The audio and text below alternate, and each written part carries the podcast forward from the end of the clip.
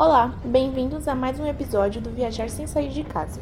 Hoje é a nossa terceira e última parada pelos livros de Dan Brown que viraram filmes.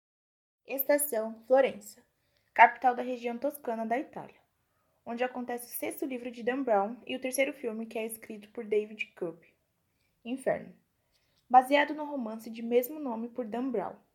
O filme é a sequência de Anjos e Demônio. O professor Robert Langdon desperta em uma cama de hospital com um ferimento na cabeça, sem se lembrar de nada que aconteceu nos últimos dias. Os médicos Sienna Brooks e Marconi entram em seu quarto e o explicam que ele sofreu uma concussão ao levar um tiro de raspão e deu entrada no pronto-socorro do hospital por conta própria. De repente, Veiena, uma assassina profissional que havia perseguido Robert anteriormente, invade seu quarto atira no médico e tenta chegar até o professor. Porém, Siena o ajuda a sair do hospital às pressas.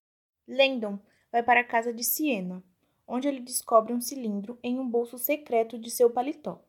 Esse cilindro contém uma imagem de risco, mas mesmo assim, ele e Siena decidem abrir e descobre o que tem dentro.